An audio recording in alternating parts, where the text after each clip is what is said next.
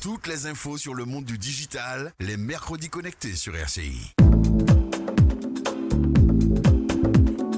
Bonsoir Rodrigue et bonsoir à vous qui nous écoutez sur votre poste de radio, sur le site rci.fm ou sur l'application RCI. Bienvenue dans les mercredis connectés, votre émission dédiée à l'actu du numérique et des tendances tech. Je suis aux côtés, comme chaque mercredi, de Manuel Mondésir, directeur d'Awitech. Bonsoir Manuel. Bonsoir Kathleen. Ah, l'intelligence artificielle, tout le monde en parle, de plus en plus l'utilise dans de nombreux secteurs et on ignore encore où elle nous mènera vraiment, mais pas de panique. Il faut apprendre à la connaître et à l'apprivoiser. Ce soir, nous allons tenter de voir quels usages elle peut avoir dans le domaine pédagogique avec nos invités, Manuel. Tout à fait, Kathleen. Avec un beau plateau, Sébastien Birban, délégué académico-numérique à l'Académie de Martinique, Pascal Luzieux, enseignant séminaire collège, Christophe Ridarche, fondateur de la Bulle Créative, et Eric Chanville, membre des Web Monsters. Les mercredis connectés saison 2, épisode 4, c'est parti. Toutes les infos sur le monde du digital, les mercredis connectés sur RCI. Bonsoir Eric Chanville. Bonsoir Kathleen. Vous êtes développeur informatique, membre euh, des Web Monsters. Avec euh, vous, nous allons déjà essayer de mieux cerner ce qui se cache derrière ce concept d'intelligence artificielle en faisant un focus sur une application emblématique, le fameux chat GPT. Alors, qu'est-ce que chat GPT en mots simples? Alors, les intelligences artificielles, ce sont des programmes informatiques complexes, mais au final, leur usage est simple. Chat GPT, c'est un assistant personnel qui est capable, quand vous lui parlez, d'essayer de répondre à toutes vos questions et à tout ce que vous pouvez lui demander. Si vous lui demandez quelque chose, tant qu'il peut y répondre par écrit, il essaiera de vous aider et de vous répondre. Comment cela fonctionne? Est-ce que c'est facile à utiliser? C'est assez simple. Quand on rentre sur l'interface, ça ressemble un peu à WhatsApp. On est dans une fenêtre où on doit écrire quelque chose, quelqu'un nous dit bonjour, on lui répond, on lui pose des questions, il nous répond. La différence, c'est qu'il répond vite et qu'il répond sur tous les sujets qu'on peut lui demander, et qu'on lui demande de chercher une recette de cuisine, de d'écrire un code informatique, de fabriquer un programme pour une année ou bien euh, de résumer un livre qu'on lui aurait envoyé, de savoir euh, quasiment. On peut lui poser presque toutes les questions et il répond. Aujourd'hui, il y a plus de 200 millions de personnes qui utilisent ChatGPT dans le monde. Aujourd'hui, on fait un focus sur la pédagogie.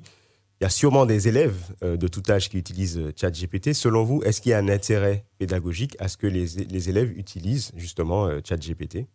Alors, il y a un aspect à coup sûr positif ChatGPT est un, bien, un moyen bien plus simple de faire des recherches que quand on utilise Google. Parce qu'au lieu de faire une recherche, on lui pose une question, on échange, on peut préciser certains détails. Maintenant, euh, il y a le réveil de, la médaille. Quand on lui demande de rédiger une dissertation, il le fait. Donc c'est aussi un très bon moyen de tricher. Il y a les deux versants. Est-ce qu'il y a des réserves aussi euh, au-delà au -delà de, la triche euh, par rapport à ChatGPT dans cet intérêt pédagogique? Pour moi, il faut pas l'utiliser trop jeune non plus. Pour les collégiens et les lycéens, à partir de 13 ans, comme le veut les règlements des réseaux sociaux et des applications en génération. D'accord, légalement c'est 13 ans euh, l'âge pour utiliser L'âge où on a le droit d'utiliser un réseau social seul, c'est 13 ans et par, presque partout dans le monde. Euh, maintenant, je ne pense pas que ce soit très utile de mettre des enfants qui sont en train de se construire socialement en échange avec des intelligences artificielles. C'est peut-être mieux de laisser des élèves de primaire échanger entre eux dans une cour de récré ou dans une salle de classe. Par contre, ça fait partie des technologies qui sont autour de nous aujourd'hui. Il faut au minimum les connaître, peut-être savoir les utiliser en fonction du secteur où on travaille. Vous parliez de la triche et du plagiat. Donc OpenAI, c'est la structure qui est derrière euh, ChatGPT, c'est la structure qui a fondé ChatGPT. Est-ce qu'aujourd'hui, OpenAI propose des solutions, des outils pour essayer de détecter euh, le plagiat, c'est-à-dire si on a utilisé euh, ChatGPT? Quand ils ont lancé l'application, OpenAI n'avait pas fourni d'outils. Ensuite, ils en ont fabriqué un. Ils l'ont testé, ils ont essayé de faire quelque chose de, fiable. Et leur conclusion a été qu'ils ne sont pas capables de garantir à 100% que quelqu'un n'a pas utilisé ou a utilisé l'intelligence artificielle. C'est notamment compliqué quand, au lieu de faire un copier-coller du texte, la personne s'est aidée de l'intelligence artificielle pour, pour, pour chercher et qu'on n'arrive pas à discerner si elle a copié la phrase ou si elle l'a écrit à sa façon.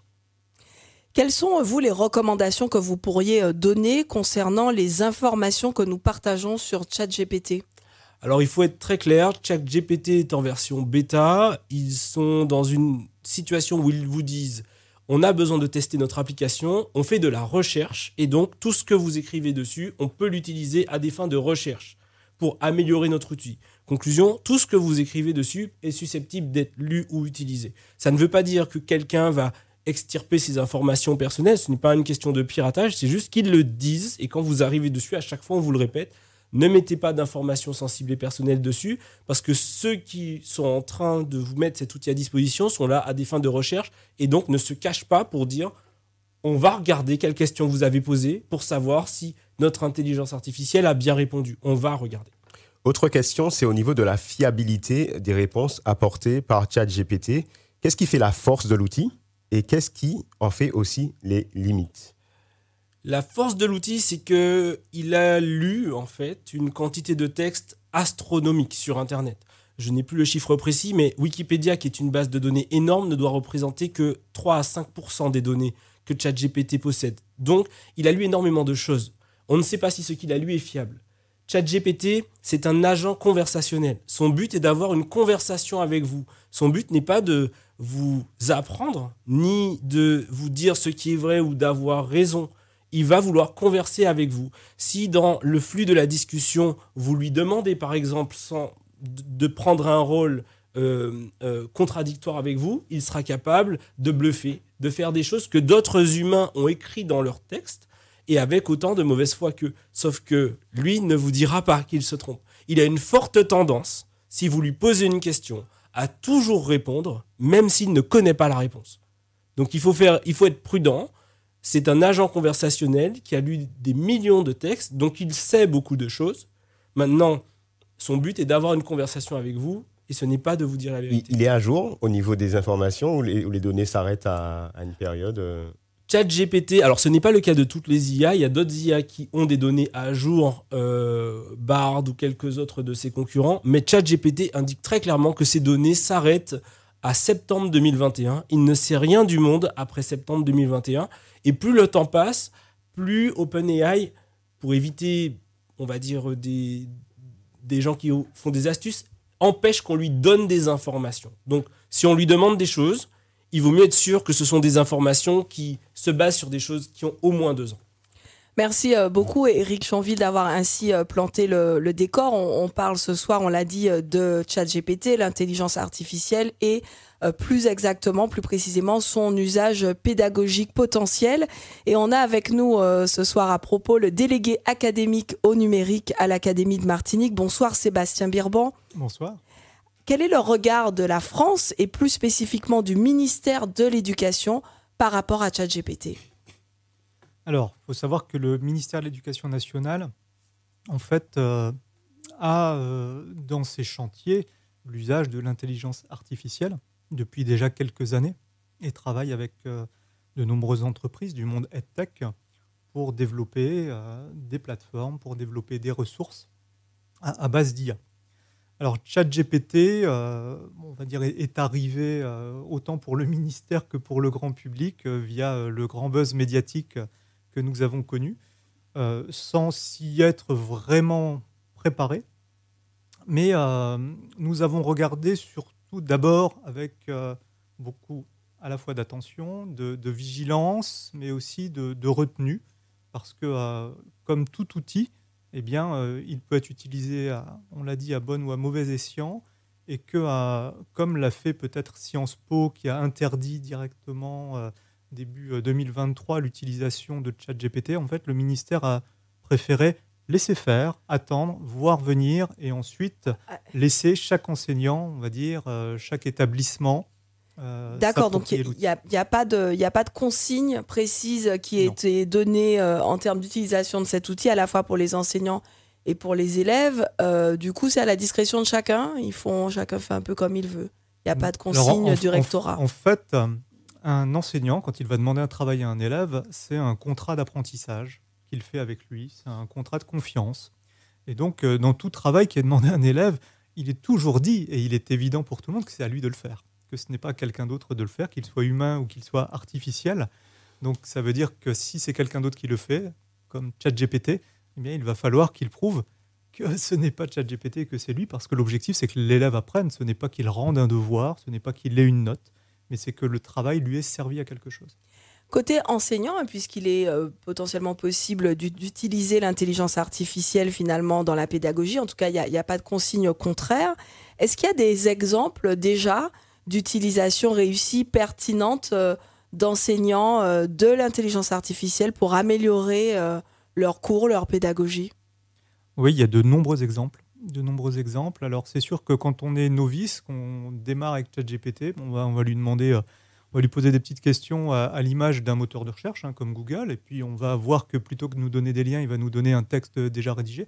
Donc on dit c'est très bien, mais en fait, quand on apprend à l'utiliser, eh bien, euh, on va voir très rapidement que bah, sait faire tout un tas de tâches euh, qu'un humain sait faire. Donc, par exemple, on va pouvoir lui donner un texte et puis lui dire, eh bien, euh, construis-moi un QCM, par exemple, de 10 questions, avec trois propositions par question, et il va vous rendre un premier travail. Si ce premier travail ne correspond pas à vos attentes, vous allez pouvoir lui dire Bon, bah, je trouve que c'est un petit peu compliqué. Est-ce que tu peux baisser le niveau peut-être pour des élèves de 5e Il va le faire, il va retravailler. Et puis après, question par question, vous allez pouvoir lui demander d'affiner ou de revoir certaines choses. Au, niveau de l'académie, est-ce qu'il y a le projet finalement de cartographier un petit peu les initiatives qui, peuvent être prises par les enseignants par rapport à, à l'intelligence artificielle pour essayer de finalement partager les bonnes pratiques?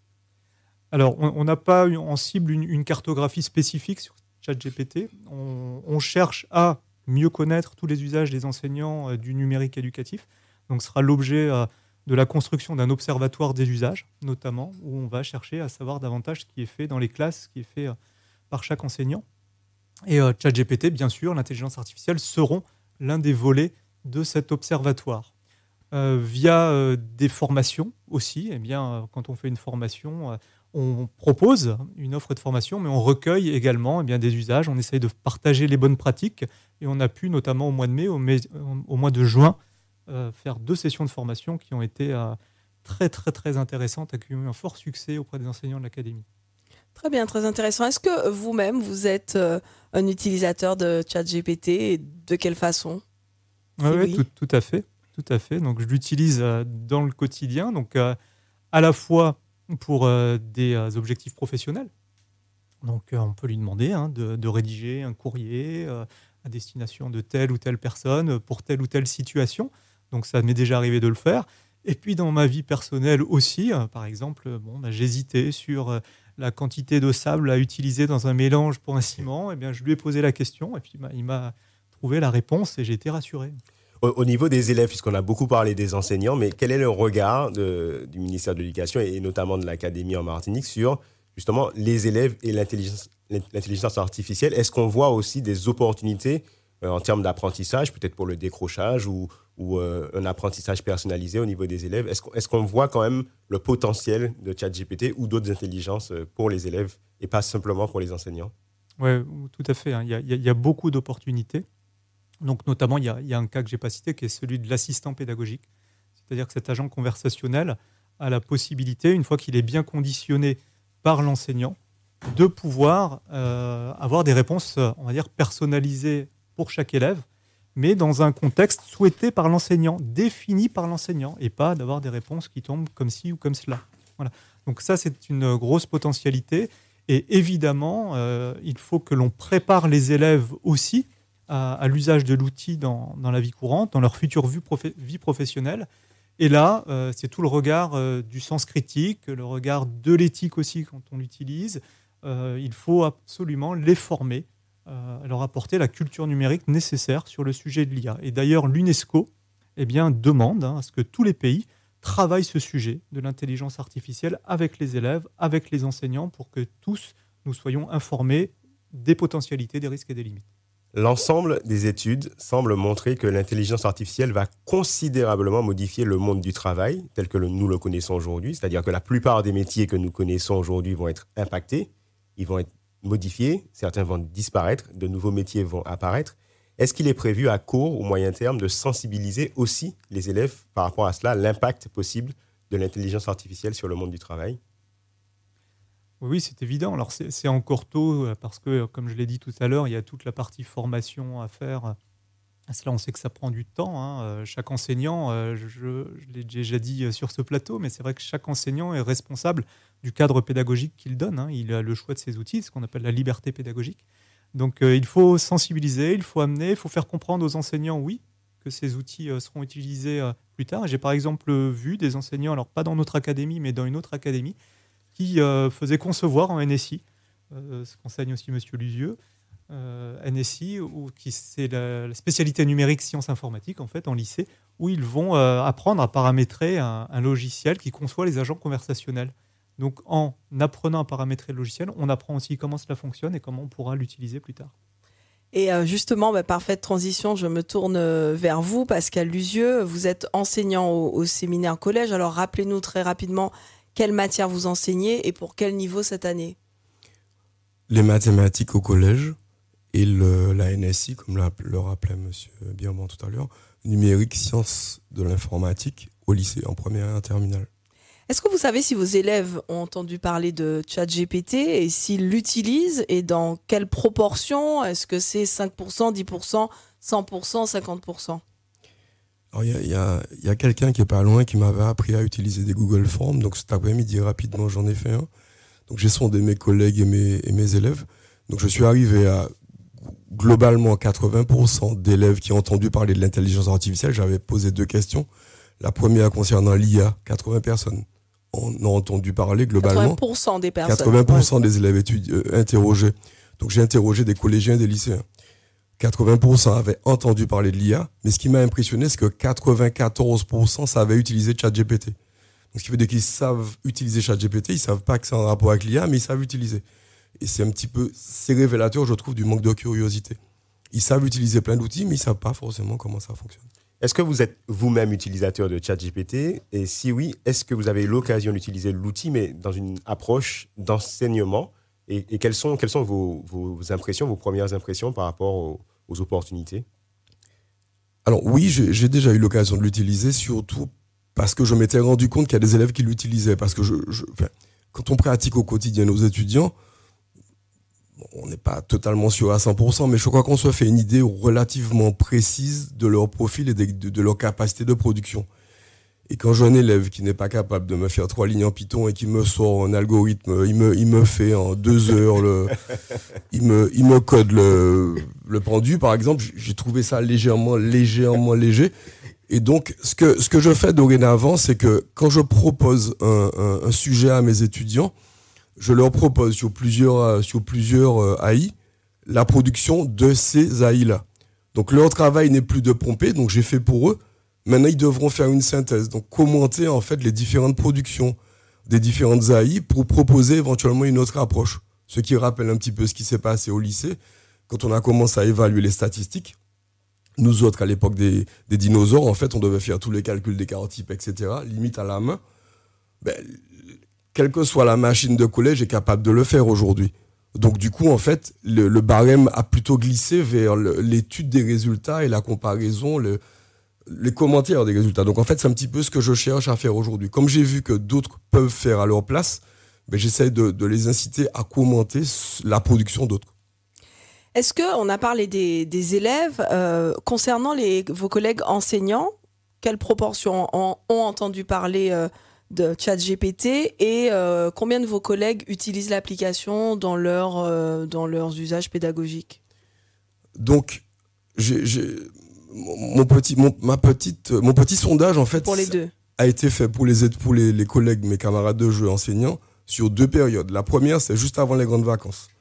Donc, sur un groupe, en fait, on est arrivé à discuter sur un témoignage. Donc, c'est quelqu'un sur la toile qui avait incendié le- les, les, euh, les- l'intelligence artificielle de manière générale et plus singulièrement ChatGPT en, en voulant euh, vraiment sortir le danger que ça représentait. Donc du coup, sur le fameux groupe en question, je me sentis tout seul quand je j'avais l'air d'être heureux qu'on puisse avoir un nouvel outil. Et bizarrement, j'ai refait un sondage aujourd'hui. Mais j'étais assez surpris parce que on est passé à une très très très lourde majorité qui pensait que c'était une catastrophe. On est quand même redescendu à 16%. J'étais étonné parce que quasiment tous mes collègues, sur l'ensemble de mes collègues, j'ai un petit 16,7% qui estime que c'est une catastrophe. Et les quasiment le gros 80-84% des autres estiment que c'est là, et qu'il faut peut-être apprendre à faire avec. Donc ça veut dire potentiellement qu'il faut effectivement vivre avec. Sur la détection, par exemple, de la triche, est-ce que vous pensez qu'il faut que les enseignants soient formés? Est-ce que vous pensez que naturellement, comme vous disiez, finalement, on sait sentir le profil des, élèves et donc euh, on a, naturellement, on va pouvoir sentir si un élève s'est vraiment appuyé sur l'intelligence artificielle pour réaliser ses devoirs. Et, plus généralement, euh, où est-ce qu'un enseignant a besoin d'être formé, d'être aidé par rapport à cette intelligence artificielle qui aujourd'hui fait partie de notre quotidien et notamment dans l'enseignement? Alors, aujourd'hui, beaucoup de collègues, je n'ai pas fait les stats par contre, mais beaucoup de collègues se sentent un petit peu assaillis par une arrivée massive d'outils numériques. En tant que référent numérique, j'essaye d'essayer d'apporter à dose homéopathique les fameux outils numériques. Même si parfois j'ai envie d'en donner plus.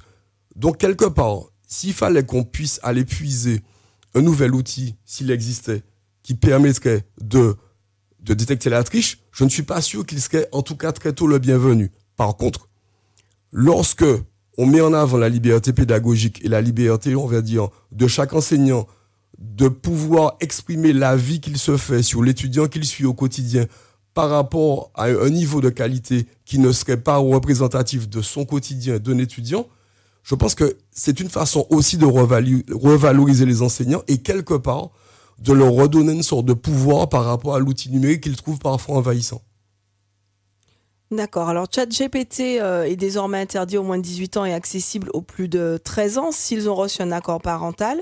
Est-ce que vous trouvez que c'est une bonne chose en tant qu'enseignant? Pour être honnête, je suis très mal à l'aise par rapport à l'âge, quoi j'ai quand même toujours l'impression que tout outil numérique dépend de la personne, de la maturité de la personne qui l'utilise. Je ne saurais pas être aussi catégorique comme mes camarades de jeu pour dire que 13 ans, c'est bien, c'est Je sais pas. Mais en tout cas, j'ai eu des étudiants de, lycée qui étaient totalement pas autonomes, qui n'étaient pas fichus d'être responsables par rapport à l'outil numérique, et en face des gamins de CM2 qui étaient hyper responsables. Je sais pas l'âge. Honnêtement, je, je suis incapable de répondre à cette question-là.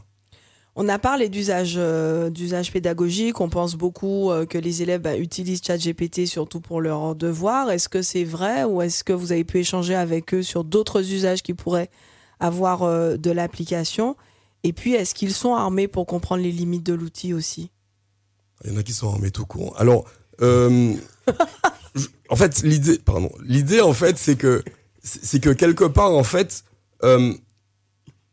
c'est peut-être aussi redonner aux enseignants la possibilité de leur apporter cette fameuse armure. C'est aussi notre boulot. Donc, c'est une façon de redonner aussi un certain pouvoir à des enseignants qui ont l'impression de tout perdre. Par GPT ne remplacera jamais un, enseignant. Je dis pas jamais, mais peut-être. Et du coup, peut-être que ça donnera un coup de pied à l'école qui, a tendance à s'encrouter. Peut-être que ça nous fera faire autre chose, quoi. Peut-être que ça nous permettra aussi de, de regarder autrement les choses, de penser autrement l'éducation, puis de, s'ouvrir sur le monde, parce qu'il y a beaucoup de choses. Il y a beaucoup de choses qui sont enseignées à l'école qui n'existent plus dans la vraie vie. Donc, oui, ça va peut-être nous bouger.